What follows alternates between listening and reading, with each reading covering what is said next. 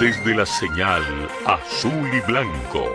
Transmite Radio Corporación 540 AM y 97.5 FM. El audio de la democracia.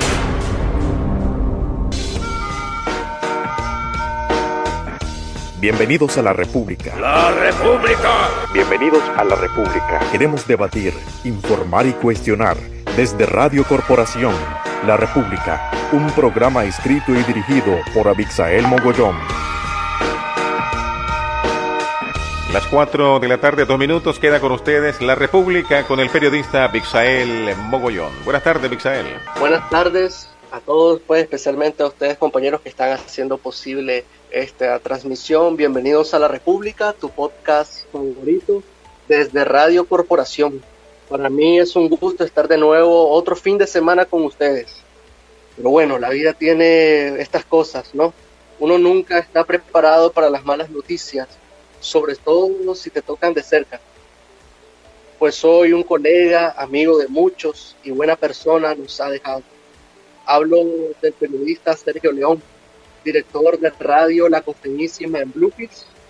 Ayer por la noche fue ingresado a la unidad de cuidados intensivos en un hospital de aquella ciudad caribeña y pues hoy desgraciadamente nos despertamos con la mala noticia de su fallecimiento. El Sergio León falleció con síntomas de COVID-19 y digo esto de los síntomas porque se puede afirmar que Sergio murió víctima de COVID-19 pero desgraciadamente bajo la dictadura en que vivimos no es posible recibir un diagnóstico certero, ya que las pruebas están monopolizadas por este mismo régimen. Y además el Ministerio de Salud hace un uso antojadizo de dichas pruebas. Ellos deciden a quienes se las hacen y a quienes no. Ellos deciden si en la acta de defunción te ponen que moriste por neumonía típica, de un ataque al corazón, o ya por último que moriste en un accidente de tránsito. Todo con tal de que no se eleven sus números todo para que sus libros de contabilidad no queden. Estamos claros que la dictadura está buscando cómo no quedar a la cabeza en la cima de los países con más fallecidos con COVID-19. Claro, porque al quedar entre los países con más muertos, quedan con una, en agua al aire, luego de llamar a marchas, carnavales, fiestas y eventos deportivos. Nos vamos también al lado del Pacífico y hoy también el pueblo de León desgraciadamente perdió a otro gran ser humano.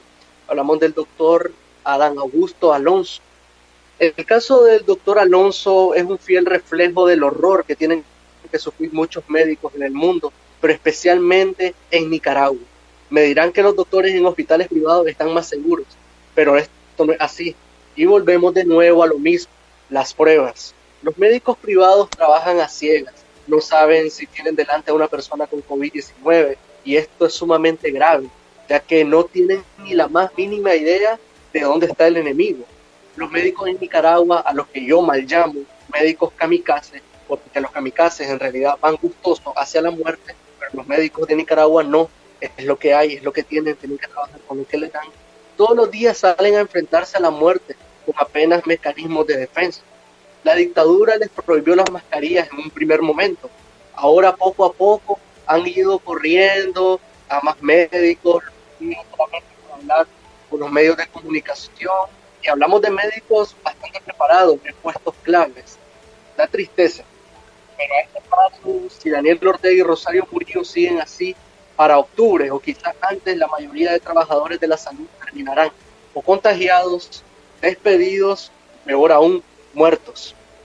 Y si de por sí esto no fuera lo suficientemente dramático, lo que nos puede esperar a los ciudadanos, o sea, no me imagino lo que nos puede esperar a los ciudadanos de a pie, con hospitales sin médicos, sin enfermeras o especialistas para tratarnos. Simplemente es difícil ser optimista ante el régimen sandinista. Pero bueno, no nos vamos a callar y aquí vamos a seguir eh, hablando sobre lo que pasa en Nicaragua. Esto es la República, de nuevo los saluda Israel Comenzamos. El tema de que nos, que nos compete hoy, vamos a seguir hablando de COVID-19 y de periodismo. Eh, permítanme presentarles a Julio López, periodista en el programa de radio Onda Local Julio, al igual que yo, formamos parte del grupo de periodistas y comunicadores independientes PESIN, una agrupación que nace a raíz de las agresiones a las mujeres y hombres de prensa que comenzaron en abril de 2018 y que se mantienen hasta la actualidad. Hoy hablaremos sobre el trabajo de los periodistas y claro, bien, también vamos a hablar un poco sobre Sergio León. Julio, ¿qué tal? ¿Cómo estás? Hola, Vixael, un gusto poder compartir este espacio con vos y con tu audiencia. Muchísimas gracias a vos, Julio, por estar aquí. Empecemos, Julio, por lo primero, pues, este, eh, hablando un poco sobre el caso de, de, Sergio León, pues yo creo que a todos los periodistas que lo conocemos, que lo conocimos, eh, nos dejó bastante impactados despertarnos con el fallecimiento de este queridísimo colega. Y lo primero que se me vino a la cabeza a mí, inevitablemente, fue decir de que, o sea, perdemos a una gran persona, pero también la costa caribe pierde una voz. Así es, Abixael, efectivamente la noticia del fallecimiento de Sergio León Corea nos ha tomado por sorpresa y nos ha llenado de, luto al periodismo nicaragüense, de consternación, porque sabíamos que Sergio estaba atravesando una situación difícil de salud afectado por el COVID-19. Ya tenía alrededor de 12 días de estar internado en el hospital Ernesto Sequeira de Bluefields.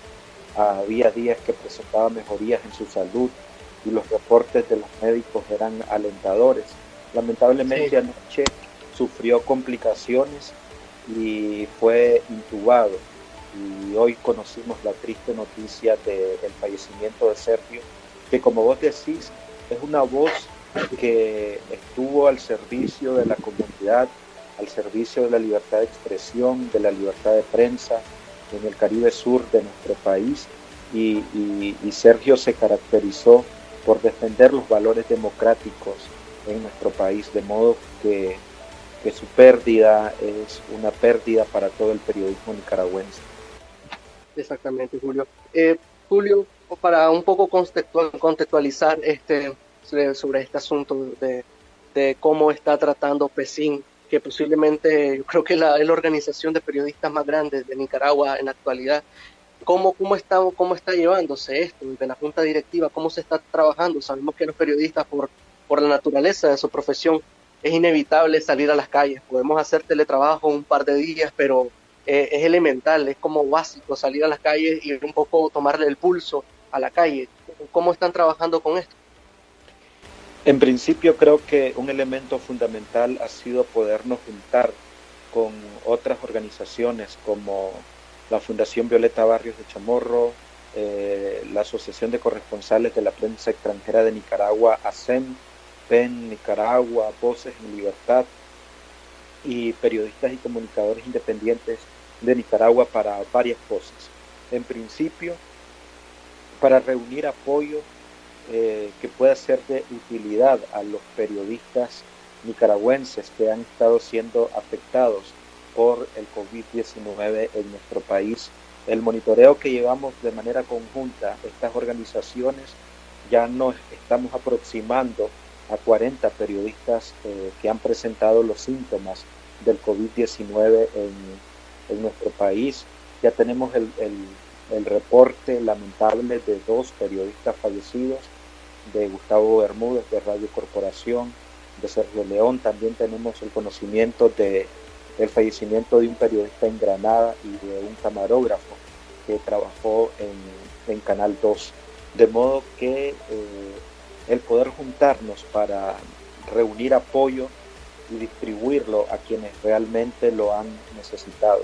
Se les ha garantizado una ayuda económica para que puedan eh, tener alimentos, se les ha garantizado eh, atención médica, consultas en línea, se les ha garantizado eh, que se puedan realizar placas, comprar los medicamentos que hay que decir son casísimos en estas circunstancias.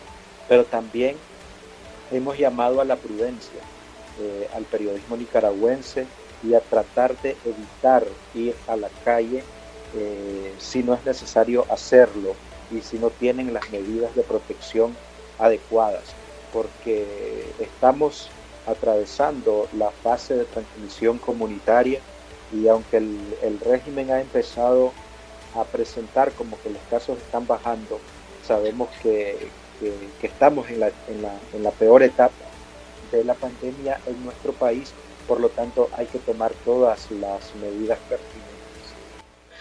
Julio, 40 eh, periodistas eh, es un número bastante grande tomando en cuenta, o sea, la, poca cantidad de periodistas independientes que quedan en Nicaragua luego del estallido de protestas. Muchos de los colegas han tenido que salir al exilio por amenazas, por persecución, y hablar de 40 compañeros es bastante, bastante alarmante, y tomando en cuenta pues lo que te decía, que son, son, menos periodistas. ¿Por qué, ¿Por qué crees que se ha dado tan rápido este, este, este contagio? Mira, en principio eh, los periodistas no estamos exentos a la pandemia y somos como cualquier ciudadano que salimos a la calle eh, y estamos expuestos a la transmisión del virus. Lamentablemente, eh, en este momento es imposible saber quién, quién tiene y quién no tiene el virus porque hay muchos casos asintomáticos. Y por otra parte, los periodistas siempre estamos en la primera línea buscando la información, eh, tratando de mantener informado a la, a la población y, y, como vos decís, aunque uno busque la forma de protegerse, eh, a veces uno ya ni sabe con quién tiene contacto o no. Y eh, como te decía, estamos atravesando la peor fase de la pandemia y de modo que en este momento es difícil poder precisar quién tiene y quién no tiene la enfermedad por la cantidad de casos asintomáticos que debemos de tener ya en el país y que no están siendo registrados. Voy a decirte, por ejemplo, que la mayoría de estos periodistas no han ido a una unidad de salud pública eh, por el temor a la represión, por el temor a las represalias que se puedan tomar eh, contra los periodistas en nuestro país. Sergio León, por ejemplo, tenía miedo de ir a una unidad de salud pública. Lamentablemente no quedó otra alternativa que, que, ser internado en el, hospital de Bluefield. Pero yo conversé eh, antes de que Sergio fuera internado y hablé con él y, y, recuerdo que me dijo, por favor no me, no me lleven a un hospital público. Pero eh, hemos tenido que sopesar entre las recomendaciones médicas que, lo estaban atendiendo, que nos decían que un traslado a Managua para Sergio era extremadamente peligroso por su condición de salud.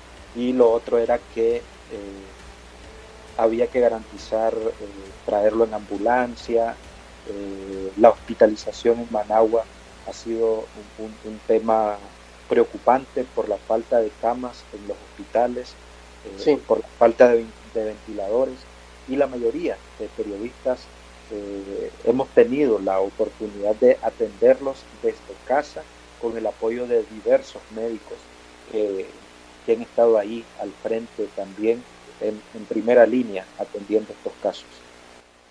Eh, Julio, ¿cuál es la situación de estos, de estos 40 periodistas? ¿Cómo se encuentran la mayoría? ¿Hay algún caso grave? ¿Cómo, cómo está la situación de ellos en la actualidad? Mira, los casos más graves hasta eh, este reporte eran los de Sergio León, eh, Lepsira, eh, Emiliano, Álvaro Navarro, que afortunadamente eh, en el caso de, Álvaro, de Lepsira, de Emiliano, han logrado vencer la pandemia y afortunadamente están recuperándose de manera satisfactoria. Hay otros casos que no puedo mencionar sus nombres, porque no tenemos autorización de ellos ni de su familia para hacerlos, que, que han estado eh, presentando los síntomas, algunos han sido muy leves y la mayoría se han ido recuperando, siguiendo al pie de la letra las recomendaciones de los médicos que les han estado brindando atención en línea, haciéndose los exámenes pertinentes, tomando las medicinas que les han, que les han recomendado. Pero la mayoría de los casos afortunadamente han, sido leves, eh, no han transitado por una etapa crítica y han podido ser atendidos de manera eh, oportuna.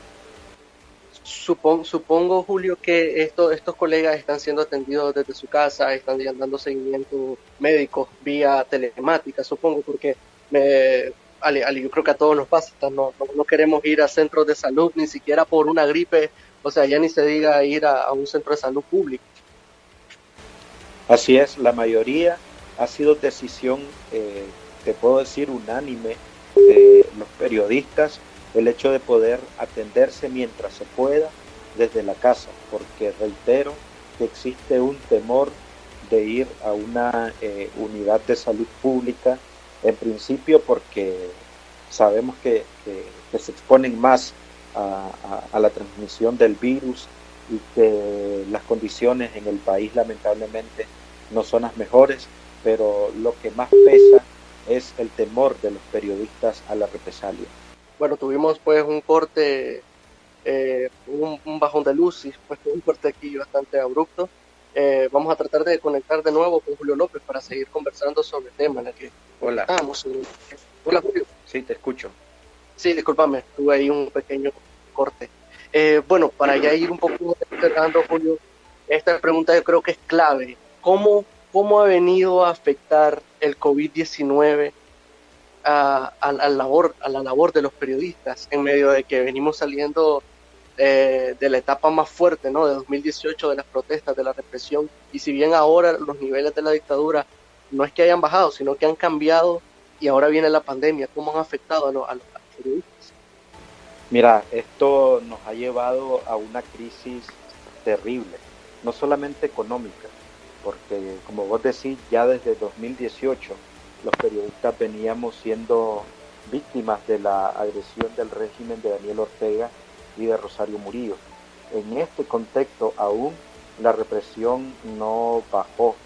Eh, incluso eh, sobre nosotros está la amenaza de demandas por injurias y calumnias, por informar la verdad eh, de lo que ha estado aconteciendo en nuestro país con el COVID-19. De hecho, Sergio León fue el primer periodista que, que, sufrió una demanda por injurias y calumnias. Eh, de hecho, le llegó la citatoria a mediación cuando recién le estaba empezando los síntomas del COVID-19, eh, por lo que él había solicitado eh, que, se, que se reprogramara esta citatoria judicial. Entonces, esto te demuestra que ah, en tiempos de pandemia la represión siempre ha estado latente hacia el periodismo eh, nicaragüense. Es difícil poder acceder a las fuentes, tenemos que depender de algunas plataformas digitales y a veces la conectividad a Internet en nuestro país no es la óptima. Entonces se tienen esas dificultades para poder hacer nuestro trabajo, pero de alguna forma se ha seguido haciendo. Permitime, Julio, agregar a esta conversación a otro periodista, en este caso un fotoperiodista, está con nosotros Oscar Navarrete, periodista del diario La Prensa, fotógrafo del diario La Prensa y primera espada de, la revista Magazine y Domingo, donde laboro. ¿Qué tal, Oscar? ¿Cómo estás? ¿Qué tal, Abixael? Buenas tardes. Buenas tardes a toda tu teleaudiencia, perdón, a tu radioaudiencia. Aquí, pues, encantado de tenerte porque estaba conversando con Julio sobre, pues, todo esto del COVID-19 de mano de de, los periodistas, ¿no? Lo que, lo que tienen que pasar los periodistas y, o sea, es, clave hablar de, los fotoperiodistas. Eh, ustedes los fotoperiodistas no pueden hacer teletrabajo. No, no, para nada, en lo absoluto. Tenemos que salir siempre al terreno. ¿Cómo, cómo, cómo ha sido este, este cambio ahora con esto del COVID-19, reacciones vacías y los fotoperiodistas en la calle? Imagino que con algo de temor. Claro, yo siempre les digo a mis colegas, a mis amigos, cada salida es un riesgo que tomamos los fotoperiodistas. Tenemos que mantener nuestro protocolo de seguridad, tratar de que nadie lo rompa, inclusive dentro del equipo, pues que está compuesto por, por un equipo periodístico que va el conductor, va el periodista acompañando eh, y siempre tratar de mantener rigurosamente, ¿me entendés? Ese protocolo, porque si uno falla, fallamos todos. Pero encima de eso también es lo que es lo, lo otro que tenemos, creo que lo estaba señalando Julio, que es la represión, hermano. La represión ahí está más fuerte y más viva que nunca. O sea, tenés que, tenés que tener mucho cuidado, ¿me entendés? De que de que si no el fanatismo del gobierno son, son la, policía, ¿me entiendes? Que, que ahora te, te agrede como siempre, pero ahora están más represivos, están, eh, sobre todo hay, hay, hay una, una marcada agresión contra, contra el periodismo independiente, un periodismo que no comulga con el oficialismo, entonces eh, ese, ese es nuestra otra, nuestra otra pandemia. Luchamos contra dos monstruos, ¿entiendes? Un virus, un enemigo invisible y un enemigo visible que está ahí eh, cazando al periodismo nacional, pero bueno, el periodismo. Oscar, has, andado en la calle, has andado en mercado, en cementerio, o sea, has andado en lugares en los que la mayoría de personas no, no están transitando desde que se desató la pandemia. ¿Qué es lo que has visto en el día a día en estos lugares? Mira, eh, fíjate que en esta semana, qué buena esa pregunta, porque en las semanas anteriores sí bastante temor, ¿me entiendes? Pero fíjate que a partir de esta semana y siento que hubo más relajación. Y la gente, inclusive, eh, anduve en el Iván Montenegro, anduve en el mercado de Mayoreo, anduve en el mercado Roberto Güembe y la gente anda sin mascarilla, o sea, la población eh, anda, anda, anda sin mascarilla, una gran mayoría de ellos, gente joven, que lleva esa enfermedad a, sus casas, a sus viviendas y, a contagiar a personas más vulnerables, a los viejitos, a nuestros abuelos. Eh, igual también vi niños, ¿me entiendes? Niños, niños que andan totalmente descubiertos. Eh, en las primeras semanas sí vi, había mucho temor en la población, pero hoy como que la gente debe de pensar, si no me llegó el virus en un mes, mes y medio que estoy sano, no me va a afectar. Pero no, no es así. Esto es, cuando está en pleno censo la curva, ¿me entiendes? Y es cuando más hay que cuidarse.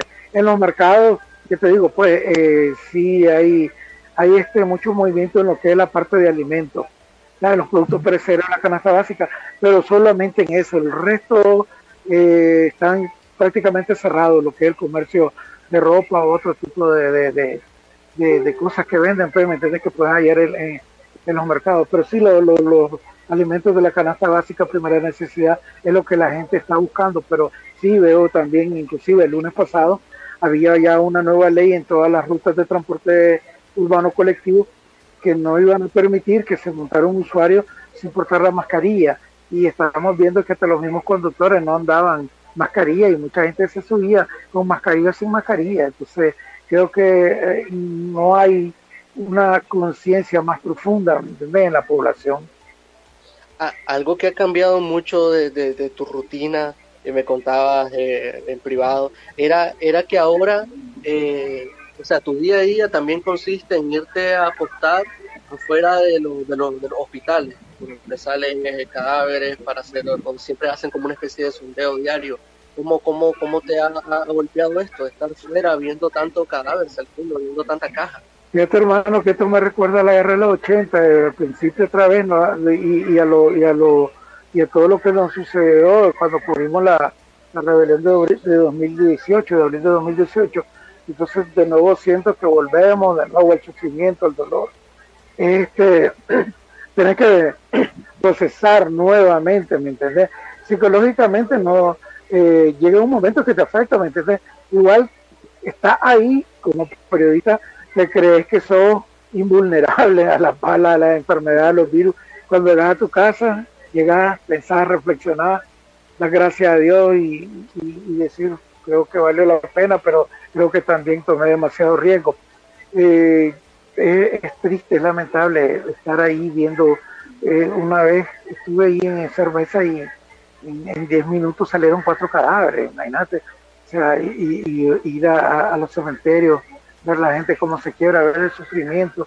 Estamos de nuevo, aparte de vivir esta pandemia, esta terrible enfermedad, el dolor está nuevamente presente en la familia de los nicaragüenses a las familias que todavía no les ha llegado esta desgracia, que se sientan dichosos y que siempre mantengan la prevención contra este virus. Julio, desde PESIN han, han pensado en, algún método, digamos, a futuro para dar tratamiento, digamos, a estos casos de, periodistas que están siempre expuestos a este tipo de cosas, este tipo de traumas, de estar viendo tanto cadáver. Aunque yo creo que al final esto también nos afecta a los que quizás estamos haciendo teletrabajo por el estrés, se nos cae el internet, cosas que pasan del día a día. ¿Esto cómo nos, puede afectar a los periodistas psicológicamente? Mira, eh, yo creo que es importante, Abixael, que los periodistas podamos recurrir a recibir atención eh, emocional, eh, porque lamentablemente esto nos, nos llena de estrés, nos llena de miedo, de preocupaciones, a veces de impotencia, de indignación, cuando uno observa que en el país las medidas que se toman son contrarias a las que recomiendan las organizaciones internacionales. Y hace falta la cultura de parte de los periodistas de, buscar esa ayuda emocional para, tratar de, recuperar las energías, las emociones que siempre a uno lo afectan. Y yo creo que es importante trabajar con una red de, de, psicólogas que, que, puedan brindarle esa atención a los periodistas en, en, Nicaragua. Bueno, muchísimas gracias pues a ambos, tanto a Oscar Navarrete como a Julio López por estar hoy aquí en los micrófonos de la República. Eh, cuídense muchachos, seguimos en línea, espero que muy pronto volvamos a, a conversar por esta vía. Gracias Isabel y cuídate vos también.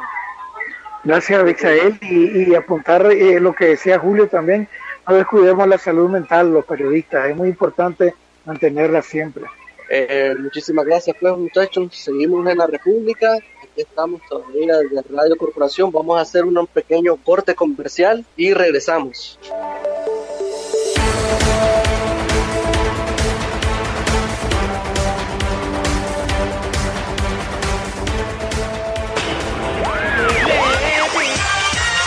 Radio Corporación transmite al mundo la realidad nacional.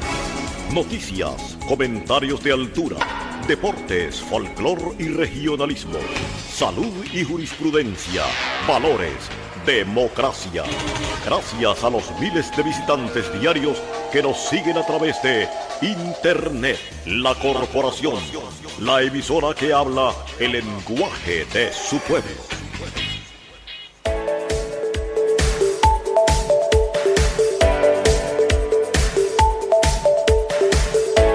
Cuatro de la tarde, 4 de la tarde, 30 minutos. Está escuchando La República, su revista noticiosa a esta hora. Continúa Bixael Mogollón. Adelante, Bixael. Muchísimas gracias por seguir escuchando Radio Corporación. Seguimos aquí en La República, tu podcast favorito. Eh, no nos vamos a ir del Caribe, vamos a seguir hablando del Caribe y de la situación en el país. Nos vamos a quedar en estas hermosas tierras para seguir hablando, en este caso, de sus problemas en estos momentos en que estoy hablando, cientos de nicaragüenses están en alta mar a la espera de que el régimen de Daniel Ortega les abra las fronteras de su propio país. Esto es inédito. Son nicaragüenses que no pueden entrar a Nicaragua por el capricho de dos personas. Estas personas están en Isla Caimán, otros están en, cerca de la isla de Barbado, eh, más allá, o sea, estamos hablando de 2.500 kilómetros de distancia y otros que están en Panamá, también en la frontera norte, en la frontera sur, pero sobre todo en el Caribe. La dictadura es tan sinvergüenza que a estos nicaragüenses les pide algo que ellos mismos no pueden dar, como son las pruebas. Eh, para hablar sobre esto, hoy nos acompaña Jonathan Duarte Hooker. Jonathan es activista político que le brinda asesoría y acompañamiento a los familiares de estos nicaragüenses que no tienen permiso para volver a su país. ¿Qué tal, Jonathan? ¿Cómo estás? Muy bien, gracias Abixael. Eh, te agradezco mucho eh, por este espacio y un saludo a todos los oyentes de la República, mi podcast favorito.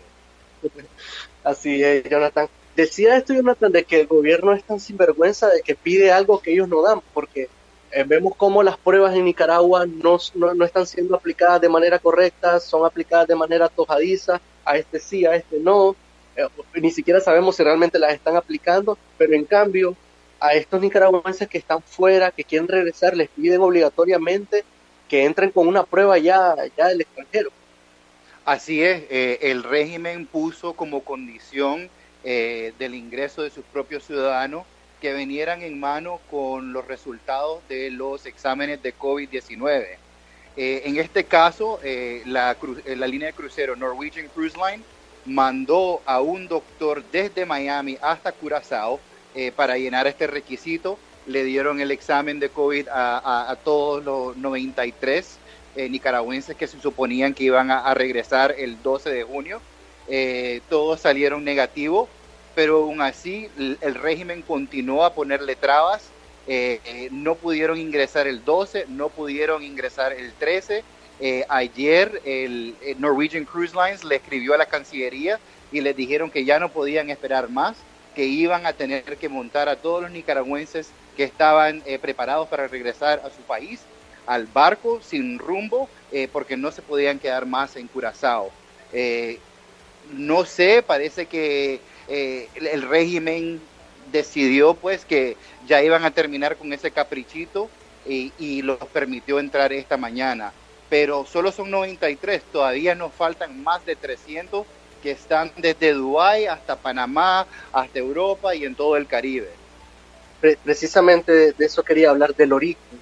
Eh, si me puedes explicar un poco, vos sos originario de Bluefields, e, este fenómeno que para mí por lo menos es, bastante nuevo, porque no sabía que había tal cantidad tan grande de nicaragüenses trabajando en cruceros transatlánticos que andan por todo el mundo. ¿Cuál, cuál es, ¿Cómo explicar este fenómeno? Tantos costeños trabajando en tantos barcos. Sí, es que tristemente eh, todo gobierno central eh, se ha olvidado históricamente de la costa caribe. No han invertido en, nada, eh, en educación, no han, no han invertido en, poder ayudarle a encontrar fuentes de empleo. Entonces lo que pasa es que tienen que salir de, la región y la, como hablan inglés pueden trabajar en los barcos, trabajando como mesero, como bartender, atendiendo las habitaciones de lo que sea eh, para poder mandar dinero a mantener a, sus familias enteras. Entonces, eh, hay muchos hijos en Bluefields que crecen sin su padre porque sus padres se tienen que ir embarcados para poder darle de comer. Eh, y creo que por eso es que vemos mucha, a veces, abuso de droga y otros problemas sociales, porque sus padres no pueden estar presentes porque el gobierno no les ha dado oportunidades de trabajo. Este domingo el diario La Prensa eh, publica un reportaje sobre esto, sobre los Nica parados en el extranjero, eh, reportaje que firmo yo y, pues gracias, gracias a, la colaboración tuya pude contactar con muchos familiares eh, de, personas pues que están varadas en medio, en medio del Caribe. Y era bastante triste escuchar cómo la mayoría te, te afirmaban de que sus familiares tenían hasta 10, 15 años de trabajar en, estos cruceros, lo que te indica que tienen que pasar casi medio año o más de una, o más de, o más de, lo que ellos quisieran, no más de seis meses, nueve meses incluso, o un año incluso, en alta mar, solamente enviando remesas sin ver a, sus familiares. Y, y, luego viene la pandemia y se encuentran con esto de que no pueden regresar. Así es, y muchos de ellos se les completó el contrato hace eh, dos o tres meses, entonces no están recibiendo sueldo mientras están en estos barcos, no están mandando dinero para sus familiares, entonces es una, una situación bien compleja. Eh, tengo entendido que en, Isla Gran Caimán es donde es uno de los lugares donde, donde varios nicaragüenses han sido este, dejados, algunos incluso, y otros eh, están buscando cómo regresar. ¿Cuál es la situación en, Gran Caimán o, o, quizás en otras islas donde tenés conocimiento de, que hay personas ahí nicaragüenses? Sí, en Gran Caimán hay prácticamente más de dos docenas de nicaragüenses eh, que tienen dos meses de estar tratando de entrar el gobierno de Gran Caimán en eh, reiteradas ocasiones se ha tratado de eh, comunicar con la Cancillería para llegar a, algún tipo de arreglo y la Cancillería los ha ignorado completamente. Y lo más frustrante de todo esto, Abixael, es que este gobierno, este, esta dictadura, porque es lo que son, se golpea el pecho diciendo que son el gobierno con más costeños en su gabinete pero ¿a dónde está el vicecanciller Baldrak Jansi? ¿A dónde está la ministra de Turismo Anasha Campbell? ¿A dónde está el Humberto Campbell? ¿A dónde está el sancionado de Iván Acosta? ¿Por qué no están ayudando a sus hermanos costeños? De nada sirve que estén ahí. Es eh, vergonzoso.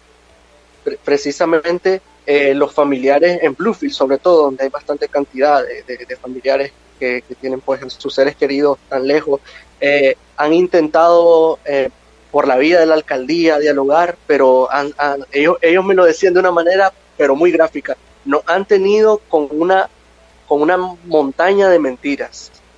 ¿Cómo, cómo ha sido el trato con, con, las, autoridades municipales? Eh, exactamente como te lo describieron. Eh, empezaron eh, sus protestas frente a la casa de Johnny Hodgson, quien es el delegado de la presidencia. dos días pasaron protestando y ese hombre no dio la cara. Después se fueron a la alcaldía de Bluefields, protestaron ahí como una hora la recibió eh, la vicealcaldesa porque el alcalde no quiso dar la cara.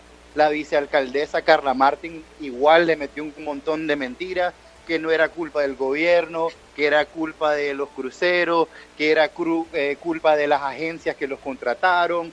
Y así los anduvieron por días y días y días, hasta que eh, por fin Norwegian Cruise Line, como te mencioné, pudo comunicarse con la Cancillería. La Cancillería le puso estas trabas de de, eh, el avión privado y el examen de COVID. Eh, y entonces como que bajaron eh, los ánimos un poquito porque querían permitir que se, desarrollara la situación. Pero otra vez le mintieron porque dijeron que iban a entrar el 12 y no pudieron entrar. Les dijeron que iban a entrar el 13 y no pudieron entrar. Hoy por fin entraron y van en rumbo a Bluefields y vienen asediados por la policía la Policía Nacional viene siguiendo los buses y, van a dejarlo de puerta a puerta. ¿Por qué? ¿Por qué la Policía Nacional tiene que ir a dejar a puerta a un ciudadano? Exactamente, es una de las, tantas violaciones que, nos, nos, han dicho los familiares. Incluso eh, eh, llama mucho la atención eh, lugares, lugares tan exóticos. Yo no sabía esto de, de Dubái, ¿Dónde, en dónde hay, o sea, me habían hablado de, Gran Caimán, de Panamá, eh, incluso de la zona del Caribe, en Reino Unido, incluso en la zona de Asia. Pero ¿en, qué lugares tienen contabilizados que hay nicaragüenses o se sabe que hay nicaragüenses parados?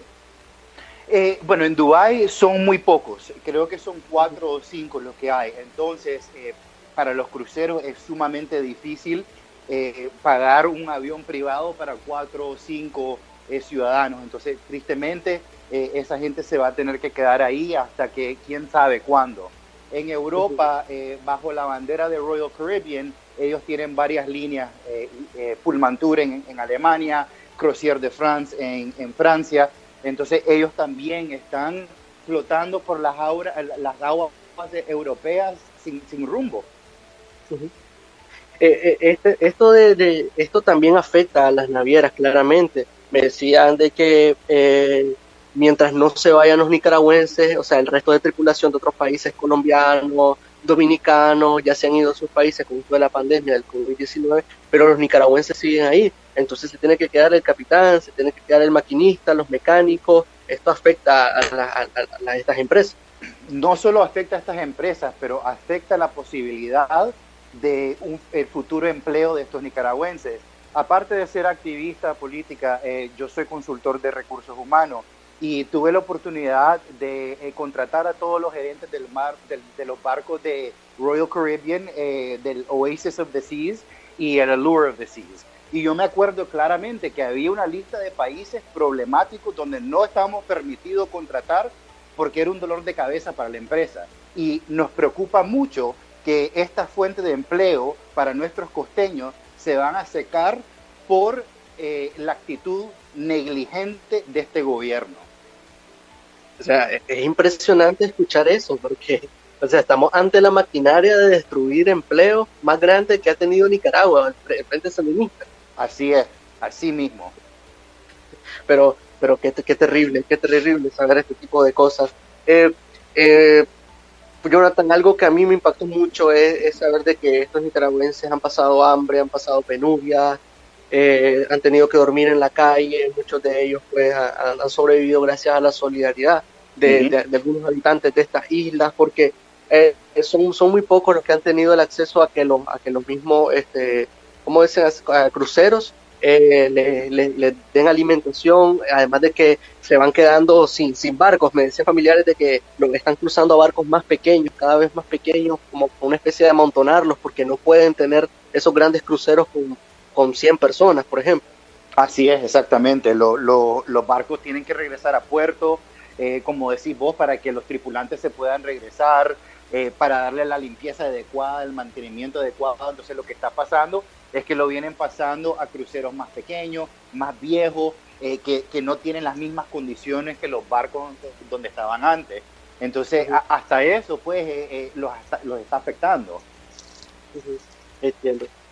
ya para cerrar un poco este, este, esta parte de, de, estos nicaragüenses parados, ¿cuántos más o menos este, todavía están a la espera y, y, que esperan que se, que, se haga? ¿Qué, dicen los familiares en tierra? ¿Qué dicen la gente en Bluefish? Eh, aún hay aproximadamente 400 nicaragüenses varados entre Holland America, Royal Caribbean, Carnival, eh, y, y, pues en realidad no, no saben qué hacer. Eh, Norwegian Cruises se portó súper bien con estos nicaragüenses eh, y, y, con el gobierno de Nicaragua, tuvieron la paciencia y la disponibilidad de, de hacer lo que se tenía que hacer, pero los otros cruceros no lo han hecho y, y no es su responsabilidad, francamente todo otro gobierno ha repatriado a sus ciudadanos y el gobierno de Nicaragua no está permitiendo la entrada. ¿Y sabes lo que es lo peor del caso, Dixael? Esta misma semana un yate de bandera eh, costarricense entró a Bilwi, se bajaron los tripulantes, agarraron gasolina, insumos, comida, nadie les pidió eh, documentos, nadie les pidió eh, exámenes de COVID. Igual en, en, en Corn Island llegó un barco langostero hondureño, los marineros se bajaron en Cayuco, entraron a la isla, compraron en las pulperías, nadie les pidió pruebas, nadie les pidió documentos. Entonces, ¿por qué están haciendo esto los nicaragüenses? entiendo. El, caso también de, que me comentaste de un, de, un, de un grupo de nicaragüenses que estaban en un barco estaban a, tres pasos de San Andrés, que eso es como 45 minutos de Corn. Así es, eh, estaban, eh, bueno, estaban dentro de aguas nicaragüenses, se pararon ahí, era un barco de Carnival, pararon ahí y por cinco horas trataron de hacer eh, contacto con la Cancillería, con el gobierno de Nicaragua, para ver si podían entrar a la isla de Corn para dejar a, los ciudadanos nicaragüenses, como lo habían hecho en Belice y como iban a hacerlo en Costa Rica. Todos los otros gobiernos de Centroamérica permitieron que este barco de Carnival entrara a sus puertos del Caribe para que sus ciudadanos desembarcaron. Solo el gobierno de Nicaragua los ignoró. Es, impresionante y, y, o sea, no, no, no logro entender qué hay detrás de, de, de este capricho de la dictadura o sea, son nicaragüenses que bien, o sea, están sin trabajo, están pasando penuria. ¿Cuál es el afán de hacer sufrir a la familia, de hacer sufrir a la gente? Todavía no, no lo entiendo porque decir de que es para protegernos, porque estas personas pueden traer el COVID-19 a Nicaragua, bla, bla, bla, eso no pueden decirlo porque, a ver, son los organizadores de la marcha eh, Amor en tiempos del COVID-19. Entonces, no logro entenderlo todavía. No sé si vos lo entendés. No, definitivamente no. Y lo que entiendo menos es cómo estos costeños en el gabinete, como el vicecanciller que es costeño, no ha abogado por su gente. Eso, o sea, yo espero cualquier cosa de esta dictadura, pero de estos malos hijos de la costa estamos sumamente decepcionados. En, cambio, Jonathan, ya cambiando un poco el tercio, eh, personas que aportan a la costa, personas que, estaban trabajando en pos de, la libertad en la costa caribe, como es Sergio León, pues desgraciadamente nos acaba de dejar esta mañana. Vos como costeño, como habitante de Bluefix, que lo conociste, ¿cómo, cómo, cómo recibiste esta, esta noticia tan, tan inesperada? Eh, Abixal, estamos destrozados. Eh, la costa caribe perdió a uno de sus mejores hijos. Eh, justamente hace dos semanas hablé con Sergio, estaba súper bien, estaba trabajando, es más, le mandamos eh, equipos de, protección personal eh, para, para, su equipo, eh, mascarillas acrílicas, tapabocas, guantes, y pues me da mucha tristeza que no le mandé esos insumos antes, porque tal vez estaría con nosotros. es un golpe, golpe durísimo, durísimo para, para la libertad de prensa de la costa caribe. la voz de Sergio León entraba a 100.000 hogares costeños de sol a sol y deja un gran vacío. Pero eso sí, eh, fue un gran líder y desarrolló a muchos eh, periodistas jóvenes independientes de la costa caribe que van a llevar, continuar a llevar su legado y luchar por esa, esa libertad de expresión en la costa caribe. Entonces, em, estamos tristes, pero, pero sí nos deja un gran legado. Sergio León, que, que descanse en paz. Que descanse en paz. Este, y bueno, sí, no tengo ninguna duda de que, de que, va, de que va, va, a, seguir trabajando Radio La Costeñísima por la línea en la que la llevaba Sergio León.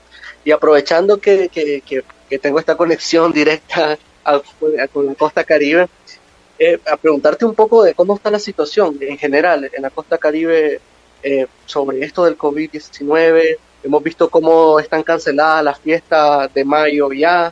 Eh, hemos visto cómo, pues, poco a poco, al menos lo que, lo que, lo que parece, lo que, lo, la poca noticia que nos llegan de allá, el régimen sandinista al menos, pues, canceló esta, esta, esta fiesta. ¿Cómo está la situación allá? Sí, el, cancelaron la fiesta, pero los sandinistas hicieron sus, sus propios eventitos. Eh, ahí no les llegaron mucha gente, solo los serviles al régimen, eh, pero sí, o sea, como siempre, haciendo sus aglomeraciones absurdas eh, para tapar el sol con un dedo. El hospital está rebalsado, colapsado y ya ha llegado el virus a Corn Island. Hay dos muertos, han empezado los entierros express. uno de los muertos fue dueño de, un, de una pulpería el otro el papá de un trabajador del hospital. Así que vos te imaginás cuántas interacciones eh, esa gente ha tenido con la población. Una población de, de 5.000 habitantes. Eh, está sumamente peligrosa eh, la, situación y precaria en, en, la costa caribe. Hay un hospital regional, que es el hospital Ernesto Sequeira en Bluefields, que como te conté, está colapsado. Aparte de eso, no le han invertido nada en, la infraestructura, en, camillas, en equipos, nada. Entonces va a llegar un punto donde simplemente no van a poder atender y la población lo sabe y tristemente eh, se están quedando en casa, están tratando de, buscar eh, eh, cosas, maneras de subsistir y hierbas medicinales para curarse porque no pueden acceder al sistema de salud. Eh, entiendo perfectamente, más o menos como, como aquí, ¿no? Últimamente la gente se está agarrando a lo que sea, ¿no? Cualquier receta, algo que les pueda ayudar para, para, para sobrellevar, ¿no? Los síntomas del COVID-19. Y, y, me llama mucho eso la atención de que, de que ya llegó a Cornaila. O sea, estamos hablando de, de transmisión vía, pues en este caso supongo que yo, que vía marítima, ¿no? o los aviones están funcionando todavía.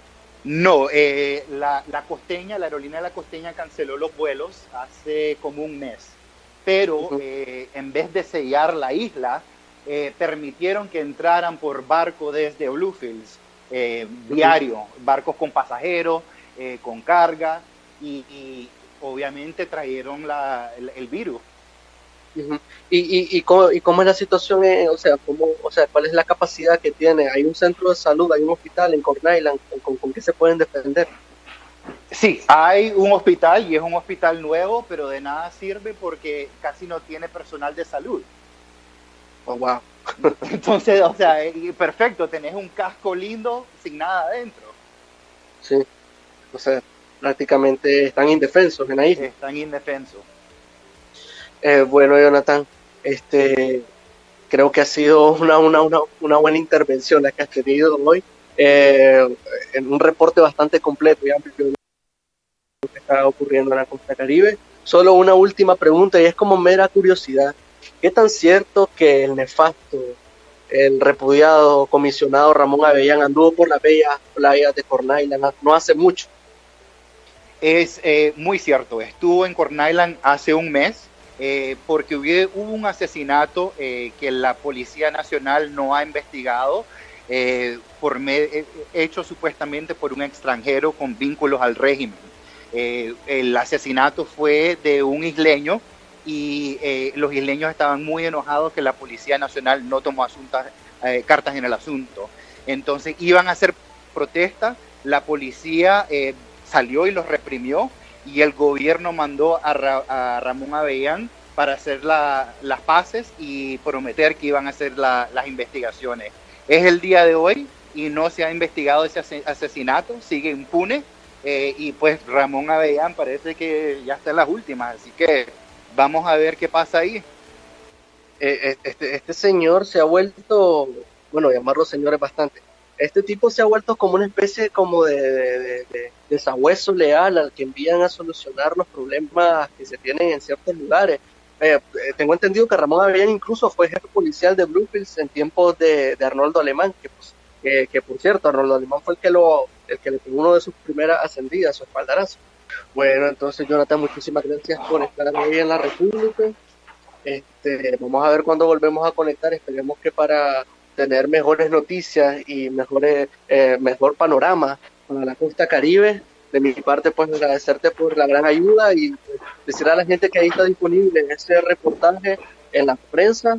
Este domingo está publicado el reportaje sobre los pequeños varados en el Caribe, donde también mencioné casos de, de nicaragüenses en la frontera sur y la frontera norte, que, también se han dado bastantes casos de nicaragüenses varados, el caso de un grupo bien grande de nicas que estaba en el puerto La Unión, en, El Salvador, que lo mismo, les pedían a prueba, la tenían, bueno, estos incluso la tenían y tenían un, documento firmado del gobierno de, El Salvador que les decía pues que ellos estaban eh, libres de COVID-19, que se habían realizado las pruebas y aún así no podían ingresar este, a Nicaragua. También el caso de, de, bastantes personas que han tenido que pagar a coyotes en la frontera sur para ingresar de manera ilegal a su país algo simplemente, simplemente inédito, ¿no? Lo normal, entre comillas, es que los nicaragüenses cruzan de manera ilegal hacia Costa Rica, pero no, ahora están cruzando de manera ilegal hacia Nicaragua. Así que, Jonathan, muchísimas gracias por,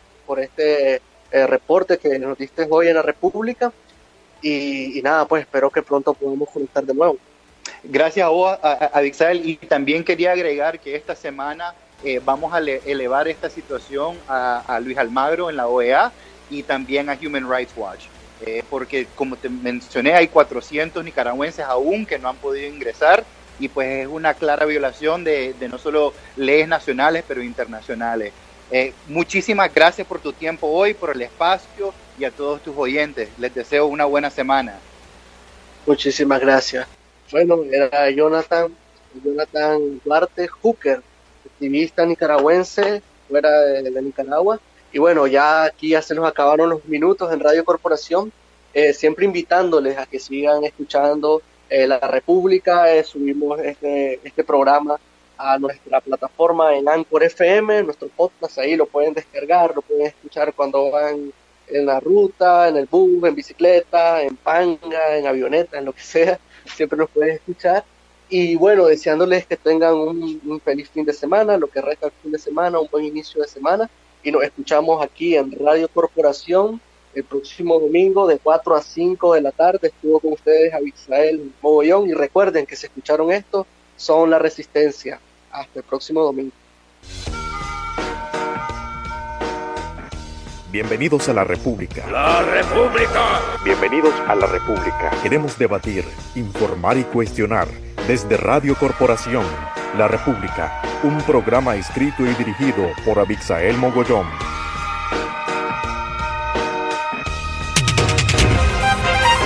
Desde la señal azul y blanco, transmite Radio Corporación 540 AM y 97.5 FM.